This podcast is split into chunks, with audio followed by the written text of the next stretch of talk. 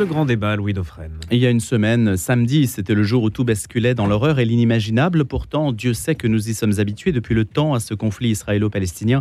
Et on peut même affirmer que l'opinion s'en lassait quand aucune issue ne semblait se dessiner. Cette fois, les choses ont pris une autre dimension. Le terrorisme s'est professionnalisé en quelque sorte, tout en ne perdant rien de sa cruauté. Et Israël se retrouve dans une situation plus incertaine et plus inextricable que jamais. Les otages, les risques et l'ampleur de la riposte, la possibilité d'une extension du conflit, lequel nous concerne à deux titres. D'abord parce que rien de ce qui se passe en Terre Sainte nous est étranger et ensuite parce que les retombées sur notre sol aussi existent. Les propos de Jean-Luc Mélenchon, rétif à qualifier le Hamas de terroriste, illustrent bien une autre forme de prise d'otage, électoraliste peut-être par ce vote musulman dont LFI espère qu'il le porte un jour au pouvoir. En tout cas, c'est l'un des thèmes de discussion que l'on va évidemment engager sur ce sujet qui va nous occuper dans ce grand débat. Il y a bien d'autres sujets dans l'actualité, mais celui-ci, vous le comprendrez, va occuper l'essentiel de nos discussions. Discussions qui vont être animées par le rabbin Émile Ackerman, qui nous accompagne pour la première fois dans ce grand débat, essayiste et cofondateur de la première communauté juive orthodoxe moderne de France. Euh, bonjour. Monsieur le rabbin. Bonjour. Et essayiste, donc vous êtes habitué au, au débat intellectuel. Jean de Saint-Chéron est essayiste également. Il a écrit sur Pascal, il était déjà venu nous en parler au moment de l'anniversaire de Pascal, c'était en juin, et puis il vient, on peut dire régulièrement aussi sur l'antenne. Bonjour Jean. Bonjour Louis. Merci d'être avec nous. Et puis Jean-François Coulon des Arts, habitué de ce grand débat, journaliste. Bonjour Jean-François. Bonjour à tous. Allez, on va commencer. Je vais commencer avec vous, monsieur le rabbin, peut-être pour apprécier les choses euh, dans la version que vous nous donnez de ce que vous vivez peut-être depuis une semaine. J'ai commencé par un aspect de politique française. Euh, c'est le bon angle aussi pour commencer à parler de ce sujet? Oui, je pense que passer la première émotion, qui est une émotion universelle, et pas, on ne parle pas de, politique, effectivement, on est obligé de parler de ce qu'on peut, euh, de ce, de ce qu'on connaît, c'est-à-dire la politique française, la façon dont les personnes qui nous représentent en France réagissent. Et effectivement, c'est de, de, ça qu'il faut parler aujourd'hui. De toute façon, à partir du moment où on a condamné euh, les massacres, les attaques terroristes, nous, en France, il euh, n'y a pas grand-chose qu'on peut faire, qu'on peut faire d'autre. C'est la réponse politique qui nous intéresse et qui va pouvoir aussi peut-être avoir son, son, petit impact là-bas. Mais c'est en tant que Français, c'est euh, de cela, de cela dont, dont, il faut parler, à mon avis. Est-ce que vous étiez à la manif de soutien à Israël organisée par le GRIF Je n'ai malheureusement pas pu y aller, mais pas pour des raisons politiques, pour des raisons de garde d'enfants, car j'ai un nouveau-né euh, depuis deux semaines à la maison. Mais euh, une grande partie de ma communauté y était, une grande partie de mes amis, de mes proches y étaient. Et je pense que c'était un, un moment d'unité dont la communauté juive avait beaucoup besoin. Et comme d'habitude, malheureusement, maintenant, depuis 20 ans, la communauté juive regrette d'être un petit peu seule dans ces manifestations. Euh, Il n'y avait pas de grand euh, monde. On nous dit ça. Alors, mmh. sur, vous, sur l'avez perçu ou pas Sur les photos, quand, quand, on est au milieu de la foule, mes amis disaient au moins on se sent entouré. C'était mmh. c'était bien, c'était quand même un moment d'unité euh, très fort pour la, la, communauté juive. Mais voilà, en tout cas, on n'avait pas l'impression que ça les que, toutes les barrières avaient été euh, transcendées et que euh, le, la communauté française était venue. Les, Juifs, comme d'habitude, se sentent souvent un peu seuls en France. Il y a peut-être aussi une question de tempo. Alors, je vais poser la question aussi à Jean-François Coulon des Arts et Jean de Saint-Chéron. C'est-à-dire, si on considère que c'est un 11 septembre ou un Bataclan, peut-être que la manifestation ou cette manifestation est arrivée un peu trop tôt. Peut-être qu'il aurait fallu attendre quelques jours. Qu'est-ce que vous en pensez, Jean-François? Bah, Pour réunir davantage, peut-être Est-ce que c'est un 11 septembre? Euh, Absolument c'est exactement la même chose. C'est la barbarie euh, euh, dans toute son horreur. On, a, on a dit ça tout au, tout au long de la semaine. Euh, moi, je suis absolument outré par ces polémiques instituées, instaurées par LFI par, et par M. Mélenchon. c'est absolument scandaleux. Leur attitude est odieuse. Leur attitude est même presque inhumaine. Je veux dire, bien sûr que c'est du terrorisme, bien sûr qu'il faut éradiquer le Hamas, bien sûr que le Hamas ne représente loin de là tous les Palestiniens.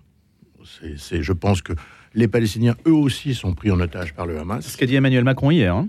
il peut, le président a raison, pour une fois. Donc il a aussi dit une phrase assez intéressante que ne menons pas chez nous des aventures idéologiques par projection. N'ajoutons pas par illusion, par calcul, des fractures nationales aux fractures internationales. Il a tout résumé dans cette phrase. Et il s'est bien gardé de, de citer la France insoumise. Donc euh, on a un problème avec l'extrême gauche en France qui fait, euh, qui veut faire son terreau sur les islamo-gauchistes français et pour être plus clair sur les banlieues. C'est un petit calcul politique minable. Petit ou grand calcul? C'est un petit calcul politique minable et c'est aussi prendre les Français pour ce qu'ils ne sont pas, c'est-à-dire des imbéciles. Carrément. Carrément. Parce que je pose la question, parce qu'on a beaucoup, évidemment, on est tombé sur Jean-Luc Mélenchon, mais la question que je me posais, c'est est-ce qu'il a parlé trop vite? Ou est-ce que c'est le fruit d'une réflexion réelle euh, qui serait donc mue par un grand calcul, que ce que je disais en introduction, électoraliste? Votre introduction était parfaite, vous avez oui, tout mais dit. qu'est-ce Donc, que- euh, quel est je votre pense, moi, je, pense, je pense qu'il y a un calcul, un peu ce que je viens de vous dire, un petit calcul, un grand calcul, ça serait lui faire trop d'honneur, même si M. Mélenchon, il faut pas se, il faut pas se leurrer, c'est quelqu'un d'intelligent. C'est d'autant, il est d'autant plus intelligent, c'est pour ça qu'on lui reproche Mm. encore plus euh, ses prises de position et ses petits calculs minables électoraux. On conçoit mal qu'il ait parlé à la légère. Qu'est-ce que vous en pensez, Jean de Saint-Jean Hum, Mais peut-être Moi, je, que je si, hein. n'arrive, je n'arrive pas à me, à me résoudre à penser qu'il ne s'agit que d'un calcul euh, électoraliste, euh, dans la mesure où, à mon avis, euh, il aurait suffi à Jean-Luc Mélenchon de faire une rapide euh, opération d'addition des forces en présence pour voir que même une stratégie de séduction d'un électorat euh, qui serait résolument du côté des agissements du Hamas, euh, je pense que euh, ce calcul rapide lui aurait permis de, déterminer que c'était très dangereux politiquement dans l'état de la France actuelle, quelle que soit l'importance affreuse auquel il pourrait arriver en faisant un tel calcul. Néanmoins, je pense qu'on on, on resterait très très en dessous de la barre qui lui permettrait d'accéder, ne serait-ce qu'au second tour de l'élection présidentielle. Euh, D'ailleurs, euh, on a vu que euh, son, collègue, M. Ruffin, a été beaucoup plus prudent que lui. Je pense qu'il est finalement plus fin politicien que lui, peut-être aussi plus sincère, je ne sais pas. Et il a, parlé avec beaucoup plus d'humanité et d'intelligence du drame qui avait été vécu par les Israéliens, même si lui-même, je crois, hein, alors je n'ai peut-être pas tout lu ni tout écouté, n'a pas employé le mot d'attaque terroriste, mais il a parlé euh, d'horreur inhumaine, etc. Bref. Euh, donc, première chose, je ne suis pas sûr que ce soit uniquement un calcul électoraliste côté, euh, du côté de Jean-Luc Mélenchon. Je pense qu'il y a aussi une large part d'idéologie. C'est que Jean-Luc Mélenchon est un authentique homme d'extrême gauche. Et d'ailleurs, ses propos, en réalité, rejoignent ceux de quelqu'un qui a un peu moins fait parler de lui, parce qu'il représente 0,5% des voix, mais qui est Philippe Poutou, qui, lui euh, aussi, de manière très nette, non seulement n'a pas simplement refusé de qualifier le Hamas d'organisation terroriste, mais a dit qu'il soutiendrait jusqu'au bout les, les Palestiniens et toutes les actions et les techniques guerrières qu'ils emploieraient pour se libérer du joug de l'occupant. Et en fait, on voit bien que ce qui se cache derrière ça, c'est aussi une question de lutte des classes, c'est-à-dire que Israël représente le grand Occident mondialisé, capitaliste, américain, aux yeux d'une grosse partie de l'extrême gauche, alors que euh, finalement, euh, les Palestiniens sont pour eux euh, assez proches des damnés de la terre. Un je pense prolétariat opprimé. Ouais, et je pense que honnêtement, il faut aussi tenir compte de cela dans le discours, peut-être totalement suicidaire, en tout cas absolument scandaleux, de Jean-Luc Mélenchon et d'une grosse part de l'extrême gauche aujourd'hui.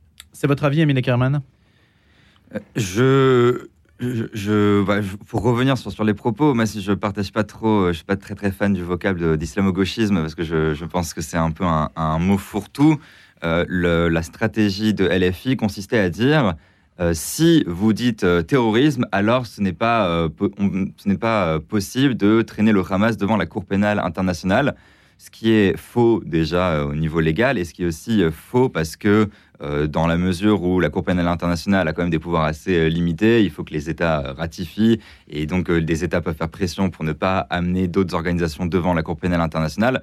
Donc la question finalement, euh, on a vraiment l'impression qu'il y a quelque chose qui, est caché derrière cette idée euh, de refuser de, dire les mots terrorisme. Et ça, là, on, se rejoint euh, clairement qu'il y a des organisations de gauche, d'extrême gauche aux États-Unis et en France qui ont publié des, communiqués absolument abjects qui légitimaient ce qu'ils appelaient des actes de résistance. Donc moi, j'ai vraiment beaucoup de mal à voir comment prendre des personnes dans les maisons pour les abattre à bout portant, ça s'appelle des, actes de résistance, sans parler des autres horreurs.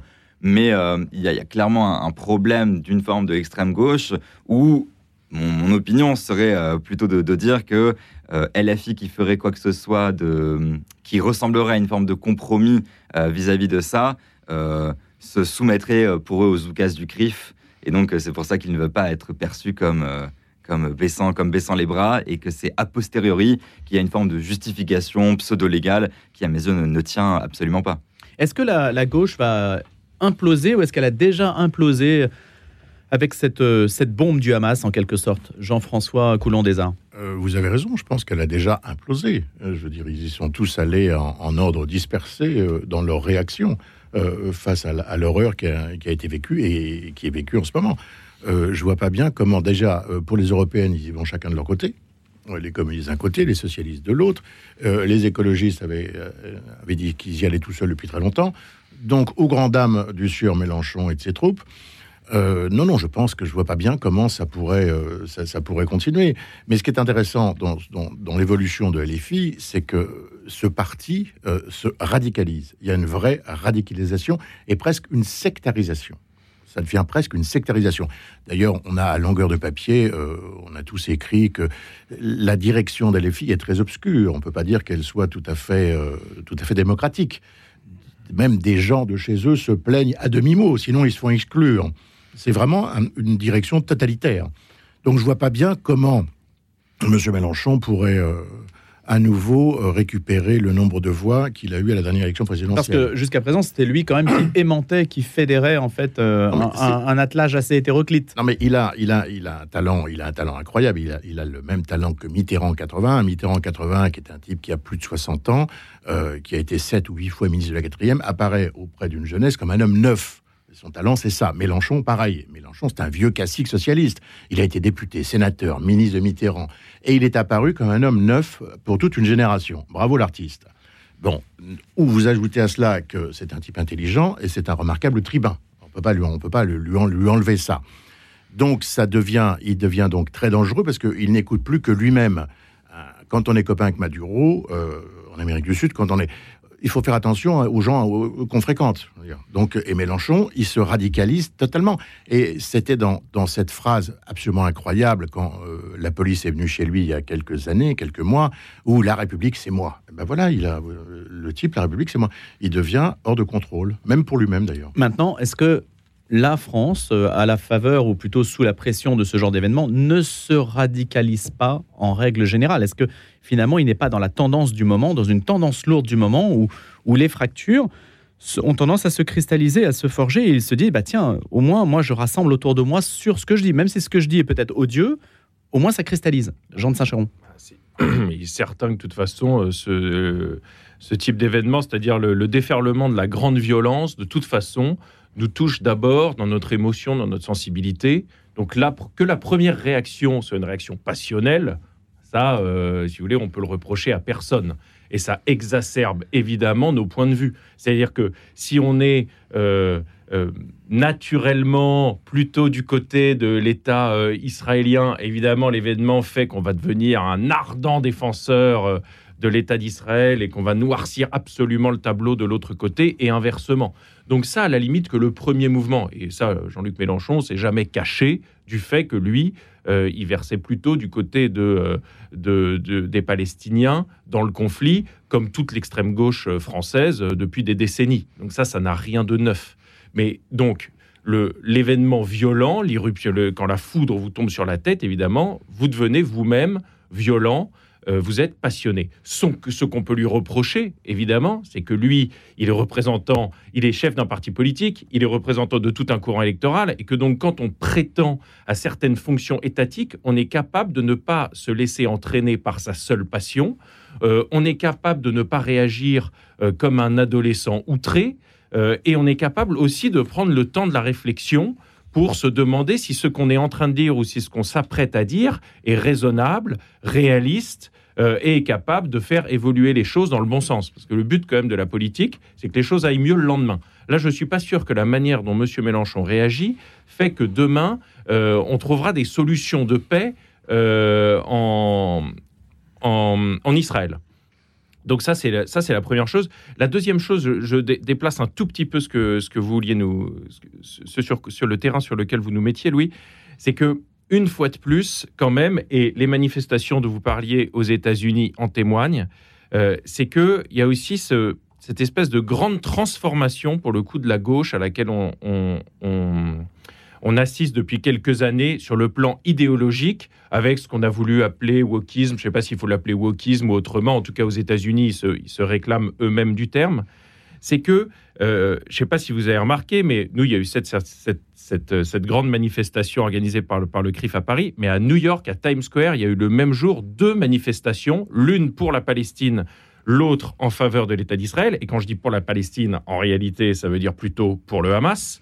Et ce qui est assez étonnant, surprenant, et là, moi, je n'en reviens pas moi-même, c'est qu'en réalité, ce mouvement d'une jeunesse gauchiste, idéologisée, qui devrait ne pas euh, verser dans, les combats d'arrière-garde d'une extrême gauche euh, qu'on pourrait dire, qu'on pourrait croire en tout cas à l'agonie, euh, se met debout pour le Hamas avec des drapeaux palestiniens sur les épaules, alors que le reste du temps sur les réseaux sociaux, ils sont en train de défendre la place des femmes dans la société.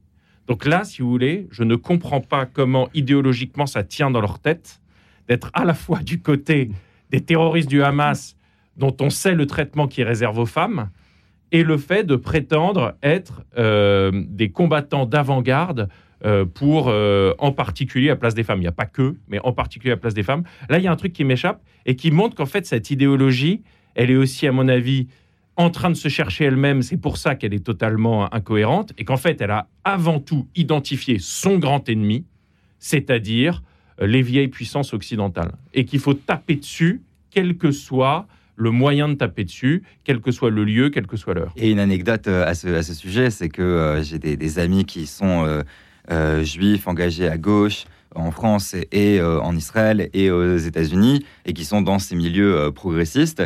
Et il disait beaucoup, beaucoup de tweets à ce sujet en disant c'est intéressant puisque de la part des amis que j'ai fait, que que j'ai en Palestine, je reçois des messages est-ce que ça va? Tout va bien? On soutient absolument pas le, Hamas et les horreurs qui se passent. Et euh, de la part euh, de mes amis euh, dans le monde académique, j'ai pas de messages ou au contraire des publications à demi-mot de soutien au Hamas. Donc on voit très très bien que finalement il faut, faut vraiment séparer deux choses des personnes qui sont pas sur le terrain et qui fantasment sur des révolutionnaires en guerre comme si on était dans, dans, des luttes, les luttes décoloniales de, de, l'époque.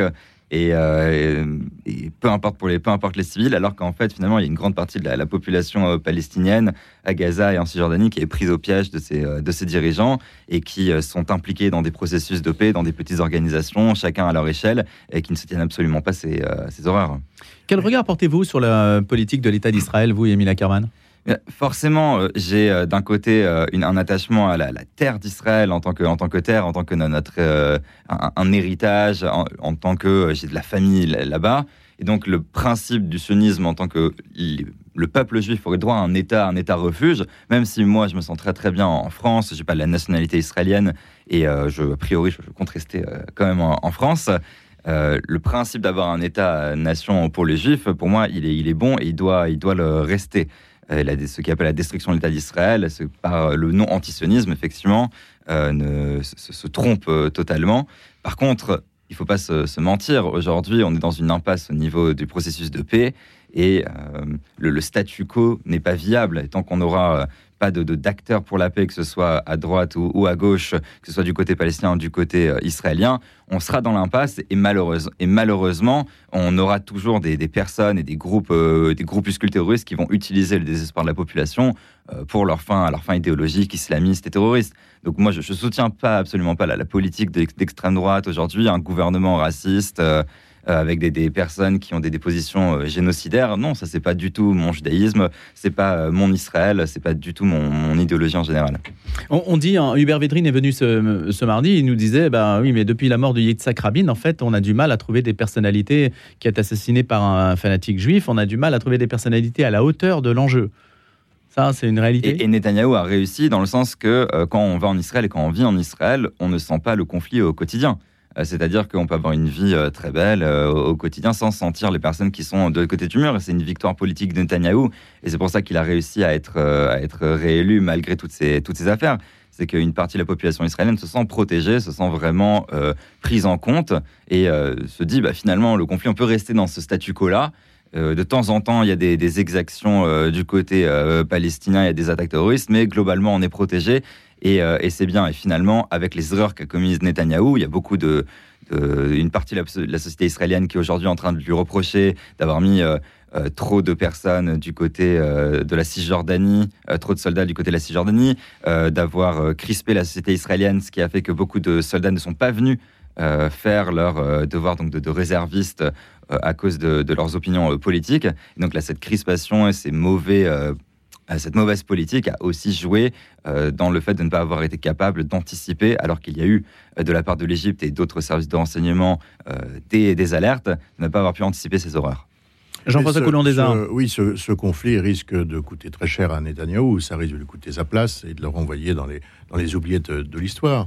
Euh, enfin, cela dit, il sait s'accrocher parce que ça fait quand même longtemps. Hein. C'est le Premier ministre qui a le plus longtemps été en fonction. Oui, hein. mais sauf que c'est absolument cette horreur et cette attaque d'une barbarie, mais folle. Euh, Israël n'a pas vécu ça. Israël n'a jamais vécu ça. Jamais, jamais, jamais. Donc maintenant, une fois qu'on a dit ça, il ne faut pas se leurrer. Euh, ce qui se passe en Israël et aussi en Arménie, c'est une nouvelle guerre de religion. C'est une guerre de religion. En Arménie, les Arméniens chrétiens ont été dégagés par les musulmans euh, de Bakou.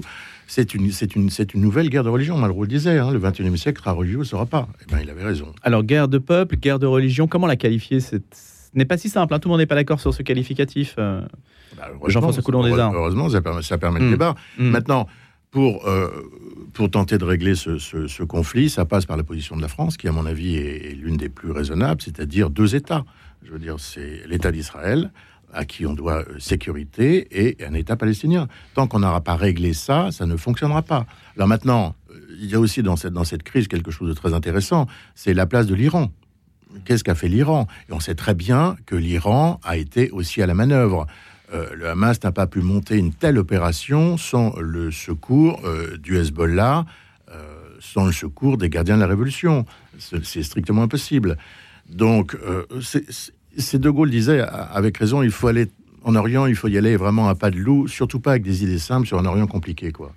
Donc, entre les chiites, les sunnites, bon, on va pas faire un coup de géopolitique ici, mais l'Iran, pour moi, est le principal problème de la région. C'est très clair.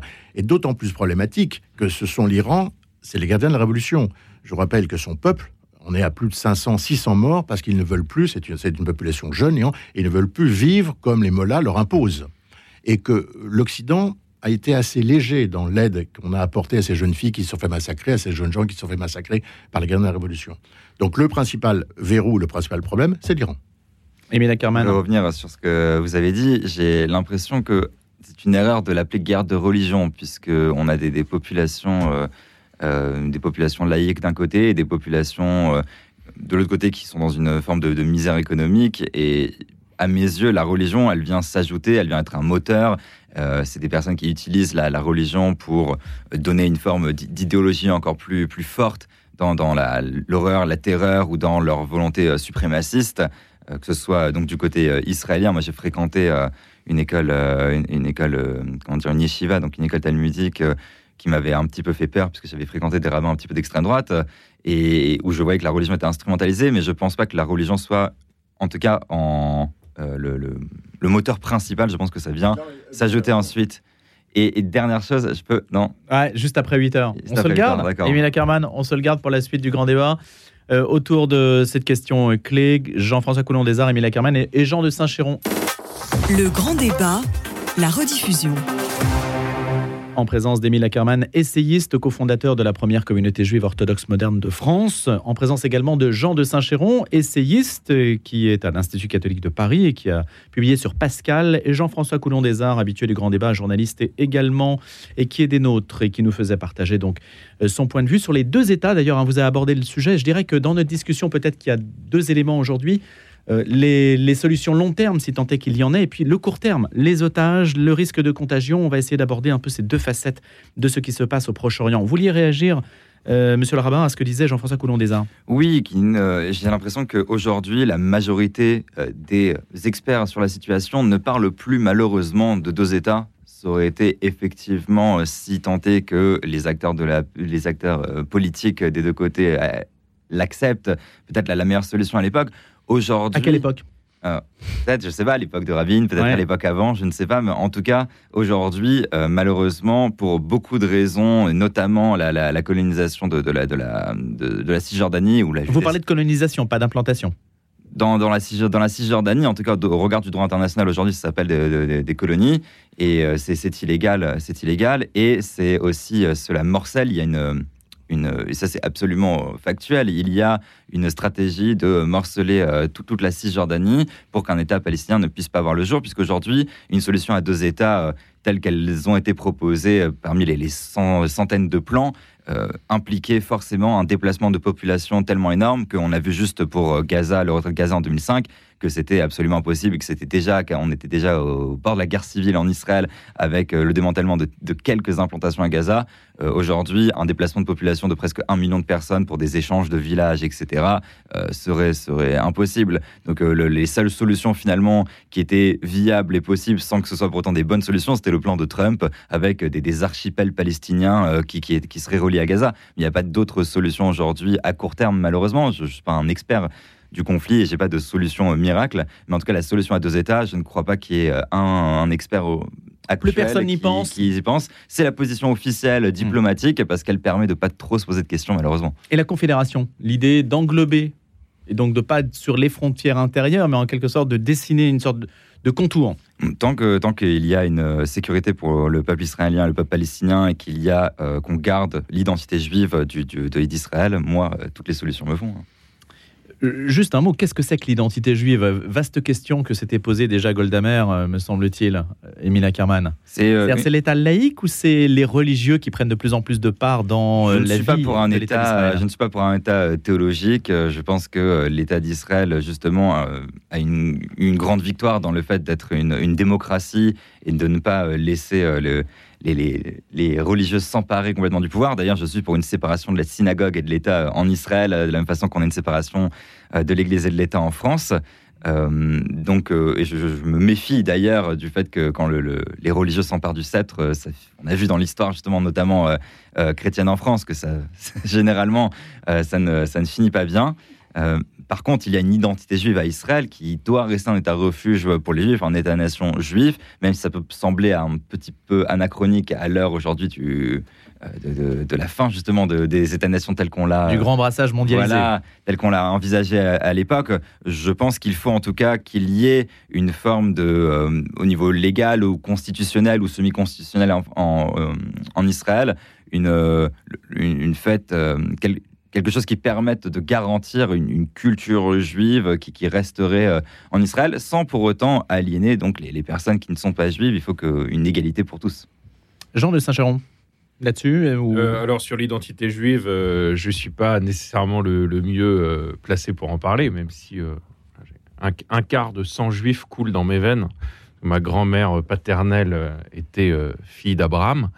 Euh, et que donc j'ai un grand nombre de cousins juifs euh, dont, dont l'un euh, connaît bien le rabbin Ackerman.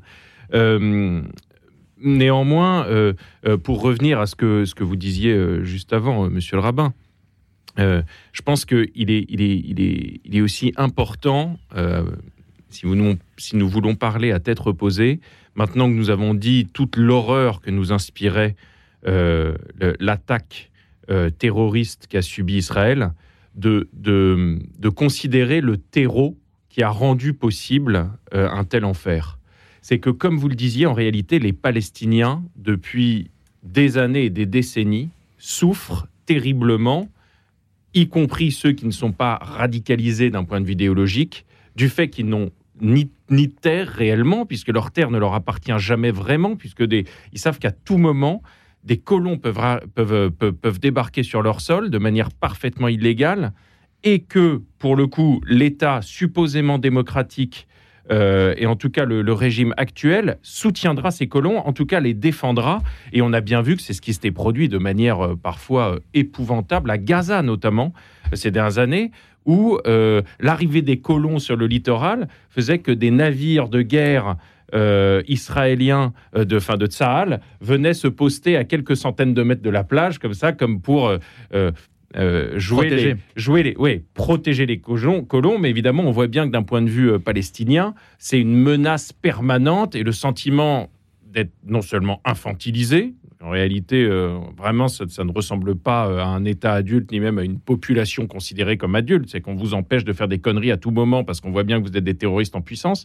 Alors, effectivement, il y a des terroristes euh, sur ce territoire et on, on- on pourra reparler peut-être du Donc fait on est que... encagé et infantilisé. Voilà. Donc je pense qu'en fait, ce que je veux dire, c'est que la situation humaine, euh, euh, le, le- la, la question de l'identité côté palestinien, savoir qui je suis, qui est-ce que la communauté internationale considère que je suis aussi.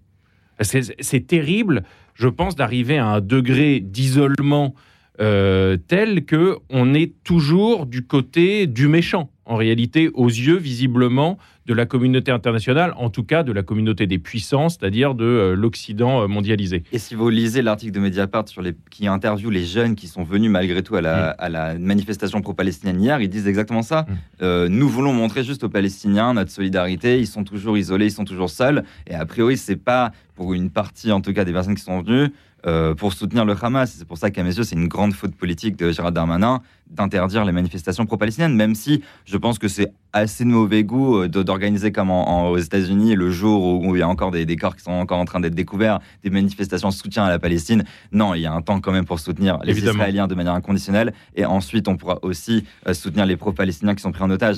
Mais euh, c'est à mon avis une faute politique d'interdire ces, ces manifestations. Et ce que je veux dire, c'est que non seulement donc on comprend bien comme il peut y avoir une colère insupportable qui naît de ça. On, on a tous en tête l'image épouvantable du type qui travaille de l'autre côté du mur et qui fait 4 heures de queue dans sa bagnole tous les matins et qui tous les matins est humilié par le même flic. Bon, c'est pas des, en fait, c'est pas des mythes ces histoires-là. Donc ça, ça- et on comprend comment ça peut rendre fou. Voilà, les témoignages sont suffisamment nombreux pour que euh, si on a une Mais il suffit d'aller à Bethléem. hein. voilà, il suffit d'aller à Bethléem pour, pour, pour le, le, le- et ne pas le comprendre, justement, ne pas comprendre comment cette situation peut perdurer pendant des décennies. En réalité, c'est impossible, donc il n'y a plus une cocotte minute, clair. Néanmoins, ce qui est également clair, c'est que euh, l'amicale des, nations euh, qui, haïssent et Israël et les États-Unis, parce que quand même ça va ensemble, euh, euh, trouve évidemment euh, un, lieu idéal euh, pour assouvir euh, leur, désir de, de- de violence et de vengeance dans ce terreau-là de colère et de haine. Je voudrais simplement vous lire la petite déclaration du président iranien Ebrahim Raisi euh, la semaine dernière qui dit Aujourd'hui, tous les pays musulmans et arabes et tous les peuples libres de la terre. Ce qui est très euh, intéressant, c'est de voir qu'il utilise les termes qui sont consacrés dans les bouches, en particulier américaines, depuis des décennies. Nous sommes du côté des peuples libres. Lui, il estime que c'est l'inverse. Pourquoi? Parce que nous, nous sommes les méchants qui haïssons la liberté, puisque nous sommes des asservisseurs. Tous les peuples libres de la terre doivent se rassembler et se coordonner afin d'arrêter les crimes du régime sioniste contre la nation palestinienne opprimée. Vous voyez, alors évidemment, c'est stratégiquement, hein, politiquement, les termes sont, sont choisis, pesés, c'est intelligent. Et on voit bien comment ça peut faire mouche dans un esprit qui se dit, mais évidemment, en fait, on nous vend que c'est de ce côté-là qu'est la vérité, la liberté, l'avenir. En la réalité, en, etc. en réalité, ce sont des monstres euh, oppresseurs. Et la liberté, elle est du côté de ceux qui veulent nous libérer de ce joug. Jean-François Coulon des Arts. Oui, euh, vous, a- vous avez raison. On, on oublie juste une petite chose, c'est que vous parlez des désespoir des Palestiniens dans la bande de Gaza. La bande de Gaza, c'est 2 millions 3 d'habitants et c'est une prison à ciel ouvert. Je veux dire, il faut employer les, les- Mhm. les termes qu'il faut.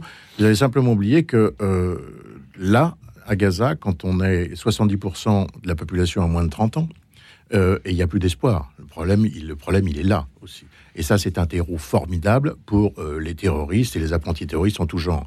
Maintenant, la question aussi à se poser, c'est est-ce que les Palestiniens n'embêteraient pas euh, les Arabes? Est-ce qu'ils n'ont pas été passés par perte et profit? Notamment, Israël est en train de renouer ou de nouer des relations diplomatique. On y va à petits pas sous la pression des Américains avec Riyad, avec l'Arabie Saoudite. Et les, communiqués des Saoudiens ont été d'une prudence extrême. Est-ce que finalement, euh, les Arabes n'auraient pas passé par perte et profit euh, le sort des Palestiniens Je ne sais pas, je pose, la question. On, peut parler déjà juste de, l'exode palestinien de 48, c'est-à-dire que pourquoi le statut de réfugié palestinien est le seul statut de réfugié qui se transmet euh, de, génération en génération? Moi, j'ai des, ancêtres réfugiés. Pourquoi je ne le suis plus aujourd'hui? Parce que j'ai des pays qui m'ont accepté et qui m'ont qui ont intégré ma famille, et ensuite je ne suis plus un réfugié. les pays arabes autour de, la, de la région palestinienne n'ont pas accepté, n'ont pas intégré en leur sein les réfugiés palestiniens, non pas que ça absolve totalement euh, Israël et le, proto-État d'Israël de l'époque de la responsabilité, mais il y a une responsabilité des pays arabes qui n'ont pas voulu intégrer dès 48 les réfugiés palestiniens en les mettant dans les parcs, dans des camps euh, Comme en Jordanie, par exemple. Voilà, autour. Ils ont toujours un statut de réfugié. Ils ont toujours un statut de réfugié. Et après, Bachar el-Assad les a bombardés, notamment en Syrie. Enfin, C'est-à-dire qu'il y, a aussi une responsabilité du côté, euh, du côté arabe, sans bien sûr que ça absolve la responsabilité israélienne. Maintenant, si on retourne ce dossier ainsi que euh, vous le faites d'une certaine manière, c'est-à-dire c'est la normalisation d'Israël qui, paradoxalement, aboutit au drame dans lequel on est aujourd'hui. Parce qu'il y a ceux qui ont intérêt à refuser cette normalisation d'Israël avec l'environnement immédiat.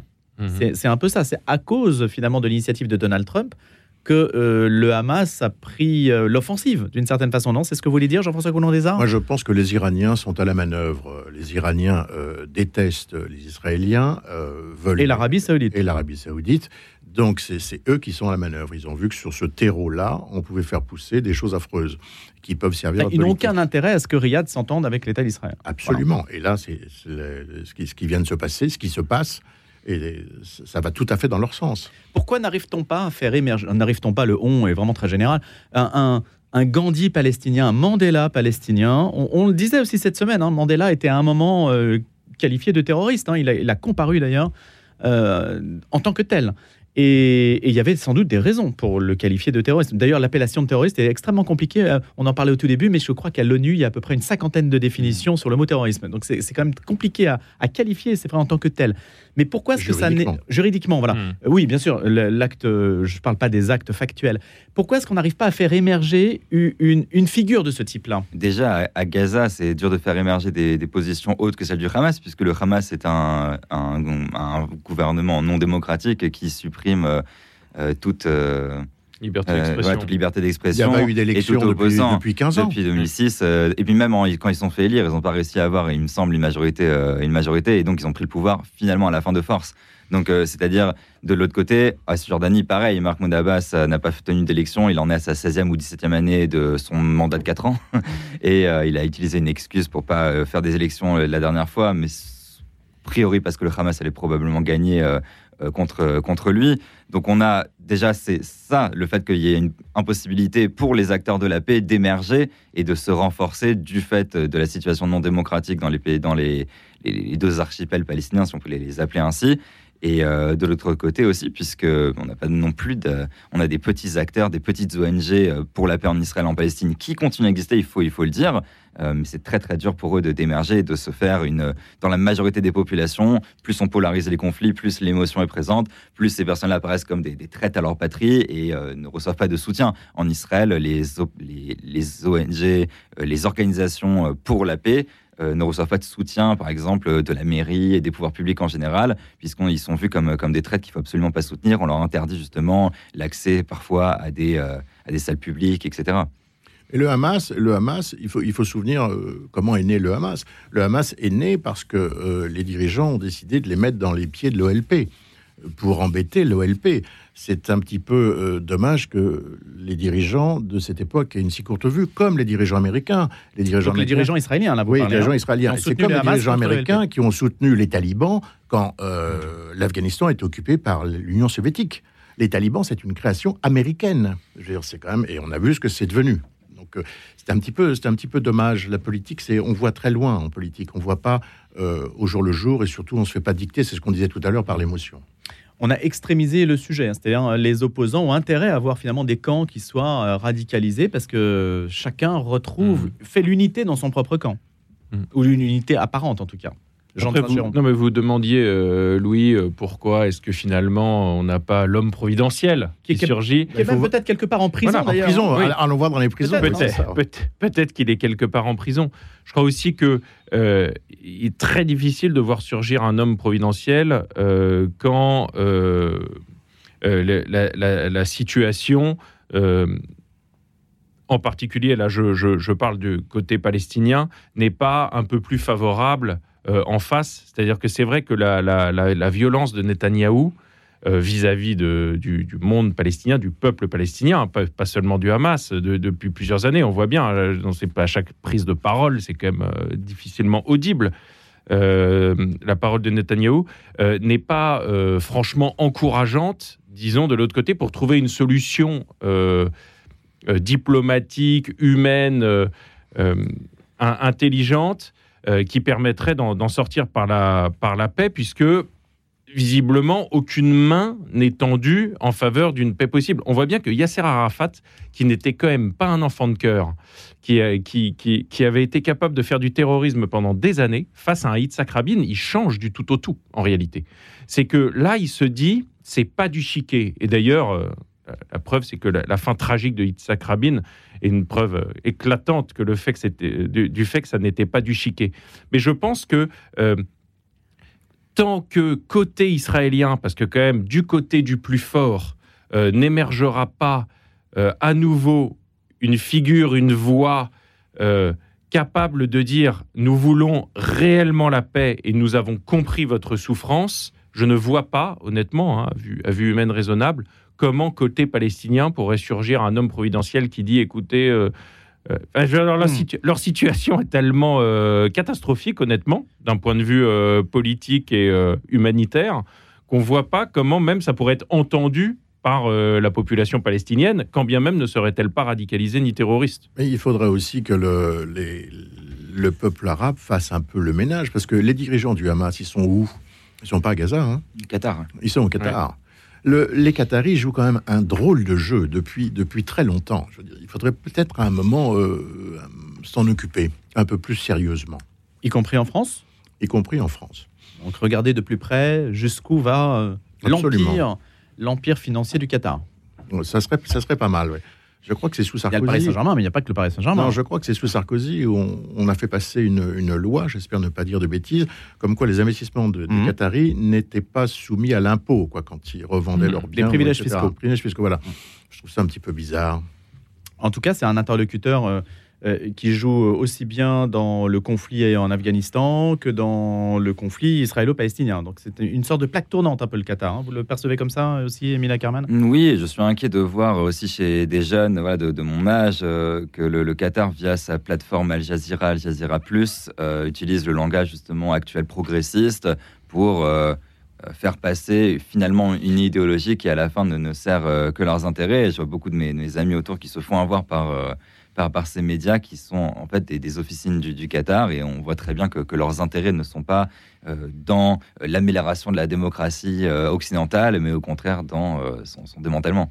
J'ai une question pour vous sur un autre terrain peut-être un petit peu plus spirituel, parce qu'on a pu le dire cette semaine. Quelqu'un a dit sur notre antenne, Olivier Bonassi, pour ne pas le citer hier matin, dit mais en fait, juifs comme musulmans, alors il ne s'agit pas de faire de symétrie sur les faits qu'on a connus qui sont horribles, c'est pas ça.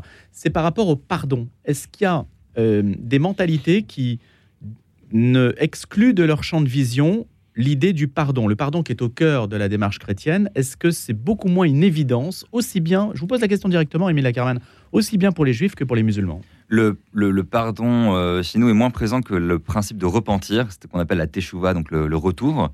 Et effectivement, pour, euh, pour se faire pardonner de ses fautes, euh, même envers, pour que Dieu nous pardonne de nos fautes, il faut d'abord avoir demandé pardon à la personne qu'on a lésée. On ne peut pas euh, contourner la, personne qu'on a lésée pour aller demander directement pardon à, Dieu pour qu'on soit absous de, nos, de nos fautes. Donc euh, effectivement, aujourd'hui, après, le monde religieux est très euh, vaste et vous pourrez trouver de toute façon des rabbins qui vont justifier les, les pires atrocités avec des textes religieux, de la même façon que d'autres rabbins vont essayer d'aller euh, la paix ou même, et, même des, des fois des, des- des- pardons trop, trop larges euh, avec, les mêmes, textes. Donc c'est ça la beauté aussi de la tradition, c'est qu'elle est, il y a des multiplicités d'interprétations, mais en tout cas le principe euh, principal, c'est celui du retour de la Teshuvah, il faut d'abord demander pardon. Donc il faut d'abord être capable de reconnaître ses fautes et euh, de, les assumer avant de d'absoudre. Donc là, aujourd'hui, la société euh, israélienne, juive ou, laïque, est pas du tout prête euh, à, donner un pardon qui n'a pas été demandé. Et pourtant, il y a cette démarche de pardon qui pourrait être possible, donc, puisqu'elle est fondée religieusement. La, démarche de hmm. pardon est toujours possible. La question, hmm. c'est plus on avance, plus elle semble éloignée. Oui, bien sûr. sur cette question du, et chez les musulmans, est-ce que peux parler, je peux pas parler à la Oui, mais bon, euh, je, pose la question est-ce qu'il faudrait ouvrir peut-être un, dossier sur la, notion du pardon? En fait, c'est ah, quand même compliqué côté musulman, pardon, mais c'est qu'il n'y a, quand même pas de théologie centralisée en islam. Mm. en fait, euh, là, là, on parlait du Hamas d'ailleurs, dont on dit il est soutenu par l'Iran. Bon, c'est, ça, ça, pour le coup, c'est étonnant. C'est